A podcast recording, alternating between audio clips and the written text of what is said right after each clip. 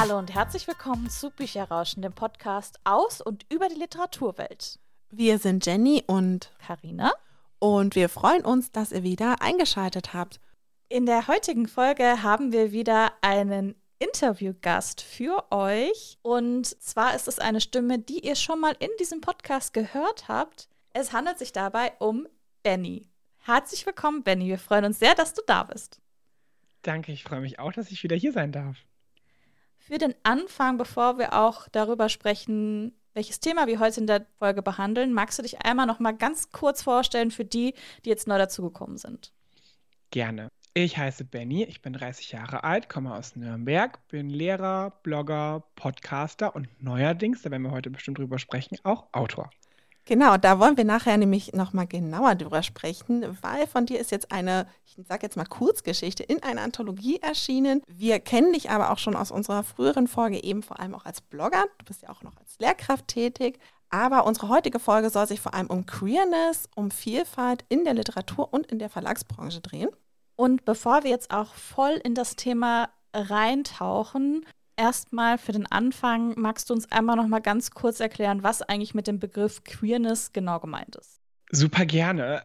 Queerness ist im Prinzip ein Sammelbegriff für die LGBTQIA Community, würde ich sagen. Also da versteht man wirklich jede Identität, jede Sexualität, Charaktereigenschaften, Stil, alles, was einen Menschen vielleicht auch so ein bisschen anders macht oder von anderen abhebt oder unterscheidet, das würde ich sagen, ist Queerness. Also früher wurde der Begriff queer im englischen Sprachgebrauch oft als Beschimpfung verwendet.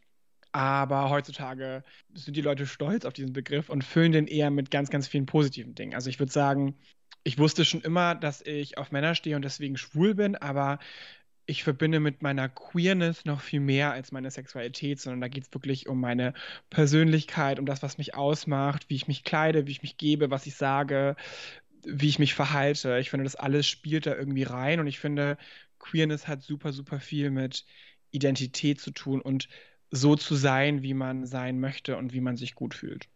Queerness gibt es ja schon eigentlich auch relativ lange in der Literatur, aber war bisher immer noch so ein bisschen unterrepräsentiert oder so eine, sagen wir mal in Anführungsstrichen, Randerscheinung. In den letzten Jahren ist es deutlich, deutlich sichtbarer geworden und es gibt immer mal wieder jetzt auch, dass teilweise sogar wirklich darauf hingewiesen wird, hey, ich habe hier queere Charaktere, die im Buch vorkommen. Gerade auch bei Kinder- und Jugendbüchern merkt man, dass da sich auch ganz, ganz viel verändert hat. Und wie nimmst du das denn aus deiner Sicht wahr? Also ist es auch so, dass es natürlich sehr, sehr viel mehr gibt, als es noch vor 10, 15, 20 Jahren der Fall war. Ich glaube auch, dass das immer mehr auch braucht und noch mehr wahrscheinlich braucht. Also wenn man sich die verschiedenen Verlagsprogramme anschaut, dann sind da vielleicht zwei, drei Titel mal queer, wenn es ein großes Verlagshaus ist. Wenn es ein kleineres ist, dann wahrscheinlich vielleicht eins oder so. Und das ist toll. Und das ist super wichtig, dass es so bleibt und sich noch weiter ausbaut. Und ja, dass einfach auch gerade Kinder und Jugendliche, die ja noch so in so einem Findungsprozess sind, deswegen auch immer, wenn ich so Fortbildungen gebe zu, wie macht man das in der Schule, dann sage ich immer, naja, man muss ja auch bedenken, dass Queerness ganz viel mit Identität zu tun hat und Identität beschäftigt ja jeden von uns, egal wie man seine Sexualität dann irgendwie definiert oder so, sondern es geht ja eher immer darum, wer bin ich überhaupt, was mag ich, was mag ich nicht, was macht mich aus? Und das alles ist irgendwie für jede und jeden relevant. Und deswegen finde ich super, super wichtig, auch den Kids und Jugendlichen oder auch Erwachsenen das mitzugeben, dass man halt eben verschiedene Lebenswirklichkeiten abbildet und das auch bewusst anbietet und das jetzt nicht nur wegen dem Effekt, hey cool, äh, das ist jetzt queer, das ist modern, deswegen machen wir es, sondern wirklich Bücher hat, wo sich die Autorin, der Autor wirklich damit beschäftigt hat, vielleicht selbst auch queer ist, über die Erfahrungen sprechen kann und da einfach ein Signal auch raussenden kann an die Leute, die das lesen. Findest du, dass die Kinder- und Jugendliteratur da so ein kleiner Vorreiter ist? Weil ich habe das Gefühl, in der Kinder- und Jugendliteratur ist die Repräsentation viel größer als jetzt noch in der Belletristik, würde ich jetzt mal sagen. Aber vielleicht ist das auch einfach nur meine Wahrnehmung, weil ich natürlich persönlich mehr auch Kinder- und Jugendbücher konsumiere. Ich glaube, es gab das einfach schon früher nicht so offensichtlich, wie es vielleicht jetzt ist. Ne? Also wenn man jetzt sich ein Kinder- und Jugendbuch anschaut, was irgendwelche queeren Themen beinhaltet, dann ist meistens das Cover auch sehr bunt und sehr offensichtlich quasi, dass es jetzt ein queerer Titel ist. Ne? Und früher, also wenn ich jetzt an meine Jugendzeit zurückdenke, dann kann ich mich zum Beispiel an die Mitte der Welt erinnern von Andreas Steinhöfel. Wenn man sich da das Cover anschaut, das ist null queer. So, da geht es einfach um einen Jungen, der sich das erste Mal verliebt. Und das ist halt zufällig in einen anderen Jungen so. Also das gab es halt schon immer mehr so im Underground. Ich glaube, da hast du schon ein bisschen recht, dass das im Kinder- und Jugendbereich auch mehr ist. Und vor allen Dingen, es gibt ja auch zum Beispiel aus dem Löwe Verlag das ein klein wenig anders. Das stelle ich auch mal vor bei Queerness und Diversity, so in Fortbildungen für den Literaturunterricht. Aber das meint ja jetzt nicht unbedingt nur in Anführungszeichen Queerness, sondern da geht es ja einfach darum, wir alle sind anders und das ist gut so und wir können davon eher profitieren, dass wir anders sind. Aber schon das betrifft die Queerness, weil da halt Menschen sind, die meistens die Erfahrung gemacht haben, hey, ich bin anders und werde deswegen ausgeschlossen oder so. Und gerade in Kinderbüchern ist ja die Message meistens, wir sind anders und das ist gut. Und das ist dann quasi sowas wie die Grundlage eigentlich, die geschaffen werden muss, damit dann später so queere Titel, die so offensichtlich queer sind, damit es die auch geben kann. Von Verlagen wird Queerness und Vielfalt ganz oft mittlerweile auch als Marketinginstrument verwendet, beziehungsweise einfach auch so als Schlagwort. Das ist unglaublich krass ja auch diskutiert. Kann man das als Thema bezeichnen oder kann man es als, ja, als wirklich als Verkaufsargument hinnehmen? Gleichzeitig erhöht es ja trotzdem auch die Sichtbarkeit von, in Anführungsstrichen, eben queeren Büchern. Was wäre von deiner Seite aus der Weg, da für Verlage sonst auch? Also ist es trotzdem gut, das herauszustellen oder wie früher bei den Büchern einfach es da teilt sein zu lassen und es gar nicht irgendwie groß durch, eben durch Gestaltung oder durch bestimmte Marketingpunkte überhaupt öffentlich zu machen, dass es queer ist? Also ich glaube, das Wording ist da wichtig. Ich habe mal vor ein paar Jahren gelesen, das ist jetzt das Trendthema Diversity. Da habe ich dann auch gedacht, uh, das sind so zwei Begriffe. Erstens Thema, als wäre es irgendwie so eine Diagnose, so, und dann thematisiert man das und dann auch Trendthema ist dann so, okay, das ist ja gerade Trend, deswegen bringen wir es irgendwie raus. Das, glaube ich, ist wichtig, dass man das vermeidet. Und ich finde halt, ich, das darf bunt und queer und glitzernd und weiß ich nicht sein. Das, das darf alles sein. So, Hauptsache, es ist authentisch und es passt irgendwie auch zur Geschichte. Und wichtig ist, dass, wenn es dann wiederum eine Geschichte gibt von, weiß ich nicht, zwei Frauen, zwei Männern, wie auch immer, wo das halt nicht dazu passt, dann muss ein Buch auch anders gestaltet sein dürfen. Also das finde ich immer super, super wichtig, dass es nicht diesen Stempel hat, ein queeres Buch muss jetzt bunt aussehen, sondern es darf auch schön und elegant sein und sich trotzdem um zwei Männer oder um zwei Frauen drehen dürfen. Und ich finde es auch nicht schlimm, wenn man sagt, das Buch erzählt die Liebesgeschichte jetzt von zwei Frauen. Das kann man durchaus machen und dann kann man ja auch sagen, es ist ein queerer Titel. Ich finde es nur wichtig, dass es immer gemacht wird und halt vielleicht nicht um dieses typische, im Juni ist Pride Month, deswegen veröffentlichen wir es da und dann ist es halt da unser Schwerpunkt in dem restlichen Jahr gar nicht, sondern ich finde, wenn man das als Verlag machen möchte, dann sollte man sich irgendwie auch Gedanken darüber machen, wie kann ich das das ganze Jahr über supporten und promoten und ja, einfach so inkludieren, dass es einfach zur Normalität wird, dass es das halt auch gibt. Wie findest du das, wenn es zum Beispiel in den Verlagstexten ist, bei Büchern, wo nicht die Hauptstory ist, dass die Queerness ist, sondern wo einfach so Charaktere vorkommen.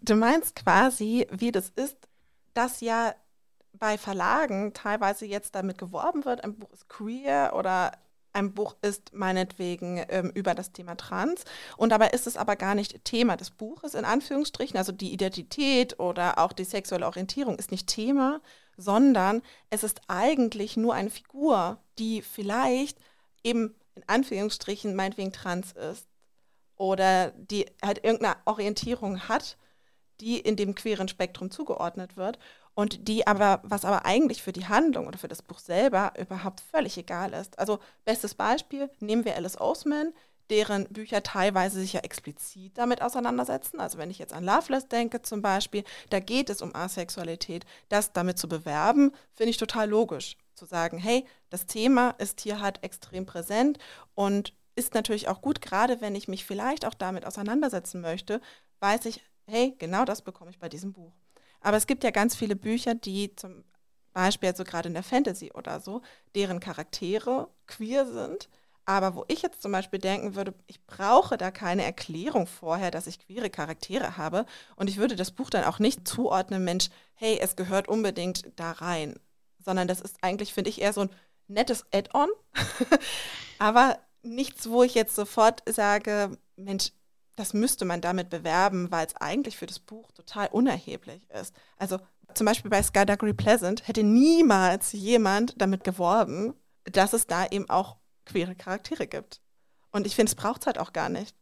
Nee, und man muss ja auch sagen, es gibt ja auch genügend blöde Beispiele. Ne? Also der schwule beste Freund ist immer laut und bunt und rosa und weiß ich nicht. Und ich möchte jetzt nicht abweisen, dass es sowas auch gibt und es ist auch gut und es hat auch seine Daseinsberechtigung, aber es ist halt trotzdem sehr klischeebehaftet. So. Und deswegen, ich finde, da muss man echt irgendwie gucken, ist es, wie ihr schon sagt, für die Story relevant? Weil dann ist ja wieder, wenn es um einen Trans-Charakter geht und vielleicht gibt es einen Trans-Menschen da draußen, der nach Orientierung sucht, dann ist es natürlich super, wenn da draufsteht, so irgendwie der Protagonist findet zu sich selbst oder wie auch immer und man kann daraus was ziehen. Aber wenn es jetzt ein Nebencharakter ist, dann finde ich es cool, wenn es das gibt und wenn es vielleicht auch so ist, dass es zur Story passt und irgendwie authentisch ist und sich der Autor, die Autorin damit beschäftigt hat, wie das wirklich ist und jetzt nicht unbedingt nur den schwulen besten Freund eingebaut hat, weil man unbedingt den schwulen besten Freund haben möchte und deswegen macht man den jetzt einfach rein, sondern weil man sich wirklich irgendwie denkt, mir ist es wichtig, dass ich das, dass, dass die Repräsentation da ist. Und deswegen beschäftige ich mich mit irgendeinem Thema und baue das in mein Buch ein. Dann finde ich es super wichtig, aber da muss man damit, glaube ich, auch nicht werben, sondern ist es einfach so. Und ich finde es eh toll, wenn ein Buch einfach so ist, wie es ist, ohne dass man jetzt da sofort Schubladen unbedingt aufmacht. Also das ist ja auch vielleicht auch im Kinder-Jugendbuchbereich so, dass man hat ja mal manchmal gar keine Begriffe dafür unbedingt. Ne? Man weiß ja noch vielleicht gar nicht, bin ich Pan, bin ich bi, bin ich schwul, bin ich, weiß ich nicht, sexuell oder vielleicht auch was ganz anderes so. Und ich finde, diese Offenheit finde ich auch cool. Also ich glaube, man muss sich einfach ganz genau Gedanken machen, was möchte ich mit dieser Geschichte erzählen und daraufhin das Marketing bauen und nicht sagen, wir brauchen irgendwas Buntes, weil jetzt ist der Pride Month und wenn es bloß ein Nebencharakter ist, den wir irgendwie dann besonders hervorheben können, damit es ja irgendwie einen bunten Titel gibt, sondern wenn queeren Titel, dann bitte unbedingt auch so, dass es einfach authentisch ist. Wie ist denn deiner Meinung nach die Repräsentation anders, wie sie früher war und wie sie jetzt ist? Also ich zum Beispiel aus meiner Jugend kenne halt das vorher, das waren dann immer die Problem oder die Taschenbücher, die dann in der Schule gelesen wurden, die dann mal so andere Themen, die vielleicht Jugendliche irgendwie rumtreiben, sei es jetzt Alkoholismus, Drogen, ja gut, das ist oder halt schwul zu sein. Ja, also es, also es war eher tatsächlich, also ich stimme dir aber zu, es war in ja. meiner Jugend einfach so ein bisschen noch trotzdem so ein Randthema, Problemthema teilweise und du hast es eben auch schon so schön gesagt, oft waren Charaktere, die queer waren, eher so Klischee-Charaktere, die dann irgendwie gerade da waren und die aber trotzdem auch irgendwie problembehaftet waren. Also entweder die hatten dann, die waren dann schwul, hatten Depressionen und mussten dann noch in eine Klinik oder so. Oder sie waren halt dann einfach so überdreht gezeichnet, dass sie einfach nicht ernst zu nehmen waren. Oder sie hatten immer, oh, das hat mich so aufgeregt, immer ein trauriges Ende, wo ich mir gedacht habe, warum muss das immer dramatisch sein in den Geschichten? Ja, das ist schwul, alle, äh, alle finden das doof und dann gibt es halt ein trauriges Ende. Das fand ich einfach immer so doof, wo ich mir gedacht habe, gib mir doch mal eine Geschichte, wo es einfach eine Geschichte zwischen zwei sich ineinander verlieben und dann lieben die sich halt einfach. Ich brauche da kein dramatisches Ende, keine Ahnung, nur weil jetzt gerade die Gesellschaft um die Protagonisten herum damit nicht klarkommen. Also das fand ich dann immer ein bisschen, ja, schwierig. Ich glaube, genau das ist der Unterschied. Ich glaube, jetzt haben wir einfach auch super viele Own-Voice-AutorInnen, die ihre eigenen Erfahrungen da schildern, mit einbauen, die sich ganz genau Gedanken machen, wie auch wirklich aus ihrer Sichtweise, weil das kann man ja auch irgendwie immer nur machen. Also jetzt auch bei der Kurzgeschichte wurde ich ganz oft gefragt, inwieweit ich da drin bin und so. Und dann habe ich immer gesagt, naja, ich schreibe dann quasi so aus meinem Blickwinkel und das kann ich auch geben. Ich kann gar nicht eine ganze Community präsentieren. Das geht nicht, weil ich ja auch eben nicht asexuell bin und nicht bisexuell und nicht, sondern ich schreibe das als schwuler Mann und deswegen kann ich über meine Sichtweise und über meine Erfahrungen schreiben und so. Und ich glaube, dadurch, dass es das viel mehr gibt, sind die Geschichten einfach echter und überlegter vielleicht auch und ein bisschen eben nicht so klischeebehaftet, weil es war entweder eben so problembehaftet oder so ein ganz schweres Coming Out oder es war halt überdramatisch bunt und immer so der Sidekick, der eigentlich immer übertrieben und überzeichnet dargestellt worden ist. Und das ist es ja auch nicht. Und deswegen ist, glaube ich, einfach heutzutage der Unterschied, dass es ja auch sowas wie Sensitivity Reading gibt, dass dann die Leute auch, wenn sie selber gar nicht schwul, bi, wie auch immer sind, asexuell, trans, dass sie sich Leute holen, die da Erfahrungen drin haben, die die Texte nochmal anschauen, die es prüfen. Ist es wirklich was, was ja der Realität entspricht oder halt nicht? Und wenn nicht, oder dass die Sprache vielleicht auch nicht passt und dann kann man nochmal über die Sprache reden. Also, also was gibt es, glaube ich, heutzutage, was es vorher einfach gar nicht gab. Und wir haben jetzt diese queeren Figuren einfach in jedem Genre, in jeder Abteilung quasi, egal ob das jetzt New Adult ist oder Fantasy oder in der Belletristik oder im Kinder- und Jugendbuch. Völlig egal, wir haben es wirklich in jedem Genre vertreten und es kommt immer mehr.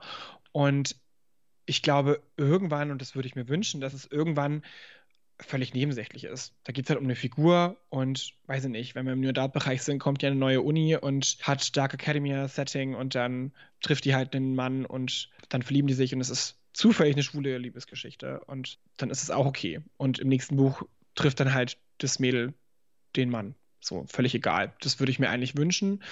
Und da kommen wir, glaube ich, aber bloß hin, wenn wir eben echte Geschichten erzählen. Stichwort echte Geschichten. Du hast es gerade schon gesagt. Du hast jetzt selber ja auch eine Geschichte veröffentlicht, nämlich Let's Get Home Together in der Anthologie Lieb doch wie du willst. Wie kam es denn dazu, dass du jetzt selbst zum Autor geworden bist? Ich habe vor über einem Jahr mit der Ilona Einwohl, der Herausgeberin der Anthologie, ein Interview gemacht auf Instagram und so kamen wir eigentlich so ein bisschen in Kontakt. Und nach dem Interview, das war total schön. Wir haben ganz lange telefoniert, davor als auch danach.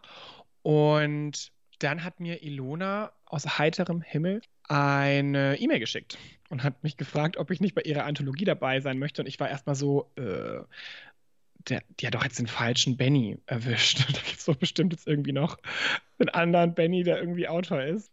Und nein, hat sie mich auch tatsächlich gemeint. Und ich hatte vor Jahren, also wirklich vor sechs oder sieben Jahren, eine Kurzgeschichte schon mal im Self-Publishing veröffentlicht. Aber das war halt wirklich eine Sache, die habe ich gar nicht mehr verfolgt, weil in der Zwischenzeit, ich war im Referendariat, dann kam der Podcast, dann ist es irgendwie mit dem Blogger-Dingen größer geworden und dann habe ich irgendwann gedacht, ich habe gar keine Zeit, jetzt irgendwas zu machen.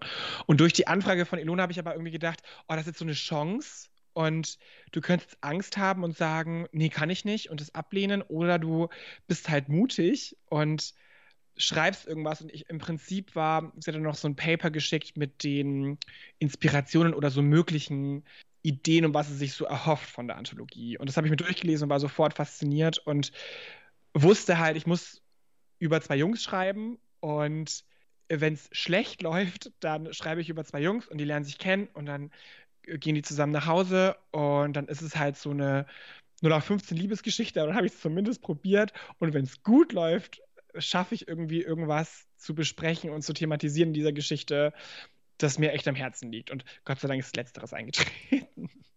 Da ist auch direkt das Stichwort für die nächste Frage.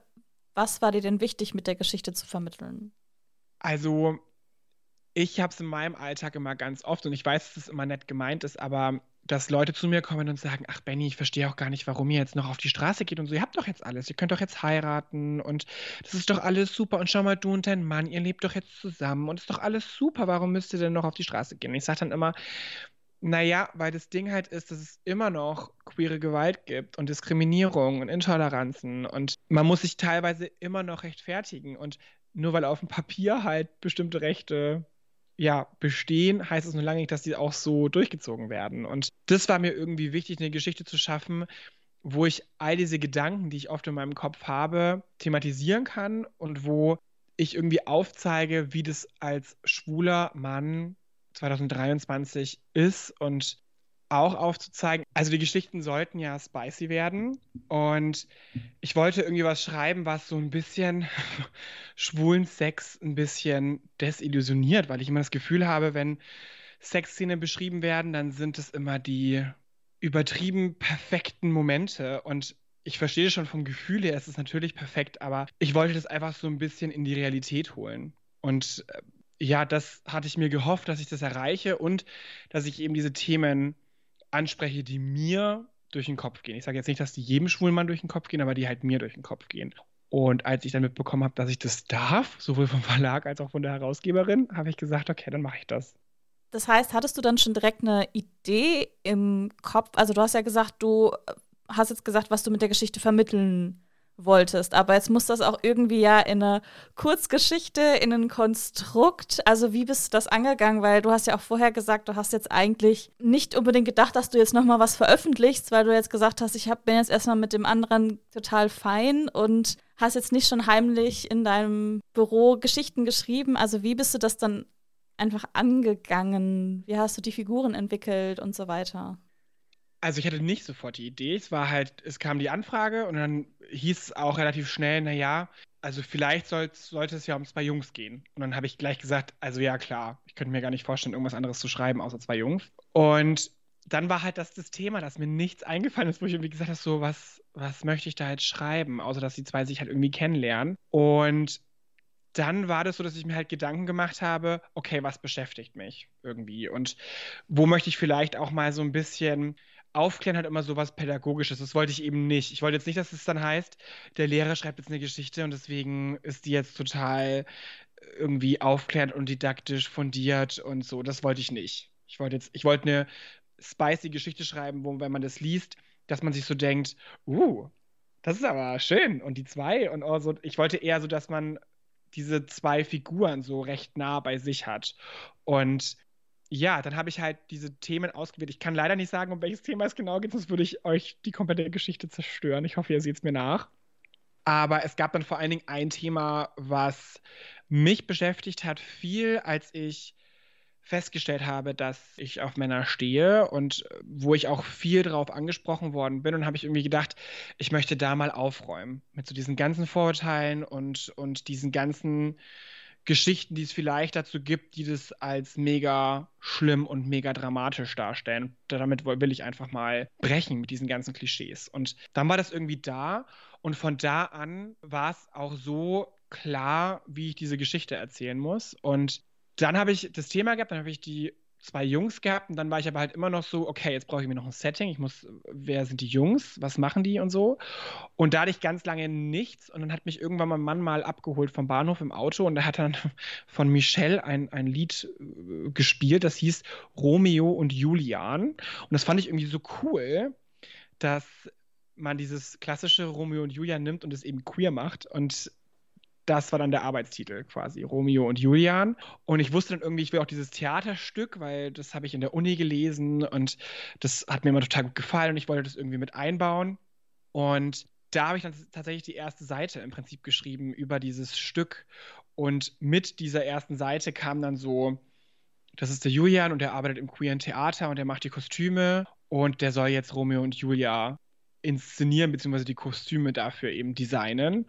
Und dann hatte ich mir eben ganz so verschiedene Gedanken gemacht über die SchauspielerInnen und im queeren Theater spielt jetzt die Julia nicht nur eine Frau, sondern halt auch ein Mann und deswegen muss das Kostüm, was alles dann gar nicht mehr in der Kurzgeschichte drin ist, aber für mich war das total wichtig für dieses Worldbuilding einfach, ne, dass ich weiß, mit was beschäftigt er sich so. Und dann kam das so Stück für Stück, auch dann in Kombination mit dem Thema. Dann kam eben mein Romeo und ich habe ihn dann nicht Romeo genannt, sondern Ramon, weil mir Romeo zu auffällig war quasi. Und dann kam das so. Dann habe ich das schön strukturiert und ich dachte, ich mache das ganz klassisch und habe einen Einstieg, einen Höhepunkt und einen Schluss. Und habe dann halt festgestellt, okay, das funktioniert nicht, sonst schreibe ich ein ganzes Buch. Das wollen wir ja nicht, wir wollen eine Kurzgeschichte. Und musste dann im Endeffekt, also ich hatte, meine erste Version war, glaube ich, 50 Seiten lang. Und dann musste das nochmal schön kürzen und Sachen rausnehmen, die mir total gut gefallen haben und ich glaube, die auch in der Anthologie total gepasst hätten, aber die einfach viel zu lang gewesen wären. Sehr, sehr faszinierend wie viel eigentlich dann drumherum sozusagen noch bei dir da einfach auch an so Überlegungen reingespielt haben. Du hast es vorhin schon gesagt, du wirst das ganz oft gefragt und deswegen möchte ich es unbedingt auch gerne einmal fragen, wie viel Benny steckt denn in deiner Geschichte? Viel, weil es einfach viele meiner Gedanken so sind und auch viele meiner Überzeugungen. Also in dem Text wird auch gegendert zum Beispiel oder ich habe eine Figur, die keine Pronomen verwendet. Das war mir auch total wichtig. Also was das angeht, schon ziemlich viel.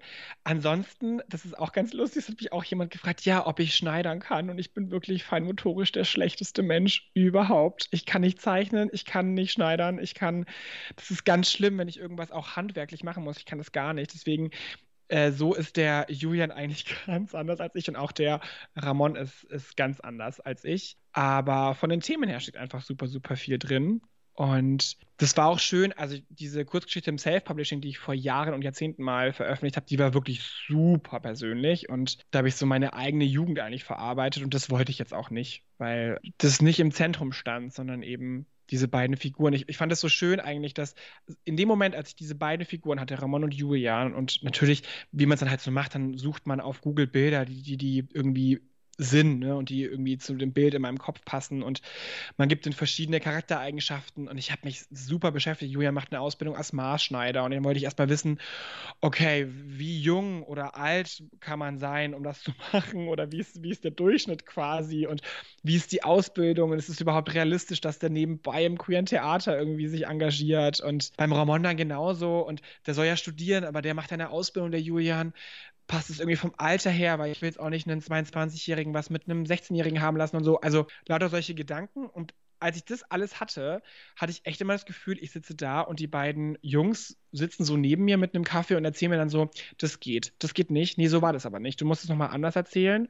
Und ja, so war es ungefähr, aber du kannst da nochmal ein bisschen expliziter. Also das war dann irgendwann wirklich so dieses Runterschreiben und einfach nur in den Charakteren sein. Wir sind auf jeden Fall super gespannt auf die Geschichte, die in der Anthologie Lieb doch wie du willst erschienen ist. Magst du uns was zur Anthologie allein nochmal erzählen? Also wir haben jetzt viel von deiner Geschichte gehört, mhm. aber magst du uns die Anthologie selbst auch nochmal vielleicht ganz kurz vorstellen, worum es da so geht? Unbedingt. Also das Ziel dieser Anthologie ist, Jugendlichen im Prinzip näher zu bringen, dass es unterschiedliche Formen der Liebe und auch unterschiedliche Formen der Leidenschaft gibt, weil wir gesellschaftlich oft ja trotzdem irgendwie darauf gedrängt werden, du musst jemanden finden, dann musst du heiraten und dann musst du Kinder bekommen und dann baust du ein Haus und pflanzt einen Baum und hast einen Hund und so. Und das ist alles sehr klassisch geprägt noch. Und wir wollten jetzt einfach Jugendlichen die Möglichkeit geben, unterschiedliche Formen davon zu sehen und auch wenn man mal an Sex in Jugendbüchern denkt, dann wird man feststellen, dass es oft irgendwie beim Kuss oder bei der Berührung oder so aufhört. Und genau da wollten wir aber weitermachen. Deswegen, viele Geschichten sind wirklich spicy und werden auch wirklich explizit, aber in so einer Variante, dass es eben für Jugendliche geeignet ist. Und es sind wirklich die unterschiedlichsten Themen und Konstellationen dabei. Also es geht mal um zwei Mädels und dann geht es wiederum um jemanden, der sich noch gar nicht sicher ist und dann geht es wiederum um Solo-Sex und dann geht es zum Beispiel um Prostitution und mal reist man nach Amerika und begleitet da jemanden und mal fährt man an See nebenan quasi und hat da irgendwie äh, ein Ereignis. Also es, wirklich, es sind zwölf komplett unterschiedliche Geschichten. Man könnte fast denken, wir haben es abgesprochen, aber wir wussten wirklich beim Schreiben gar nicht, wer da mitmacht und was die anderen schreiben. Wir haben das erst erfahren, quasi als die Druckfahne kam. Und deswegen macht es es auch so besonders, dass wir alle im Prinzip auch diese Freiheit genutzt haben, da komplett individuell zu arbeiten. Also es gab dieses Paper von der Ilona, aber weder Verlag noch Ilona haben sich irgendwie in diese Geschichten eingemischt und diese Freiheit, ich hatte ein Live-Interview mit Jennifer Benkau, die auch dabei ist, und Katrin Schrocke.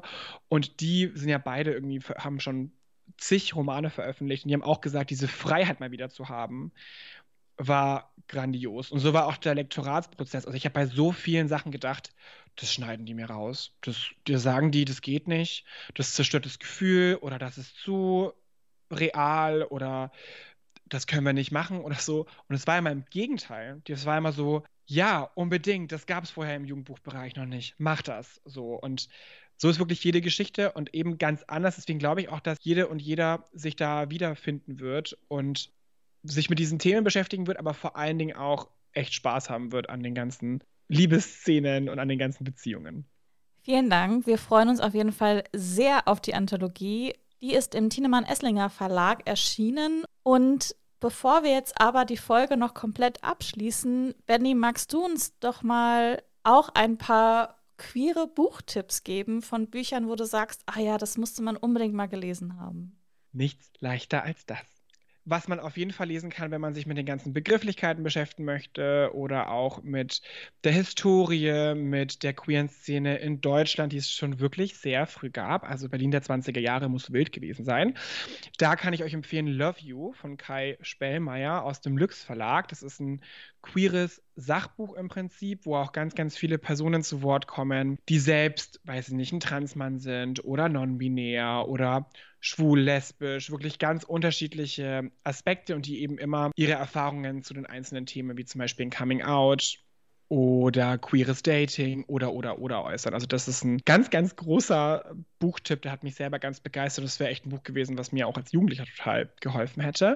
Dann habe ich Ende letzten Jahres einfach nur Paul von Tanja Witte gelesen. Das ist ein großartiges Buch, was eben ganz viele queere Themen, Asexualität, Aromantik, Identität thematisiert und bespricht, aber das auf eine ganz, ganz natürliche Art und Weise. Und es ist ultramodern, es hat ganz viele popkulturelle Bezüge und ist einfach ein Buch, auch was Spaß macht und was, glaube ich, einem auch hilft, irgendwie sich mit sich selbst zu beschäftigen. Das ist irgendwie, glaube ich, der ganz, ganz große Vorteil an diesem Buch und was mir einfach total imponiert hat. Außerdem noch was ganz anderes, und zwar ist es Drag is Kunst aus dem Catalyst Verlag.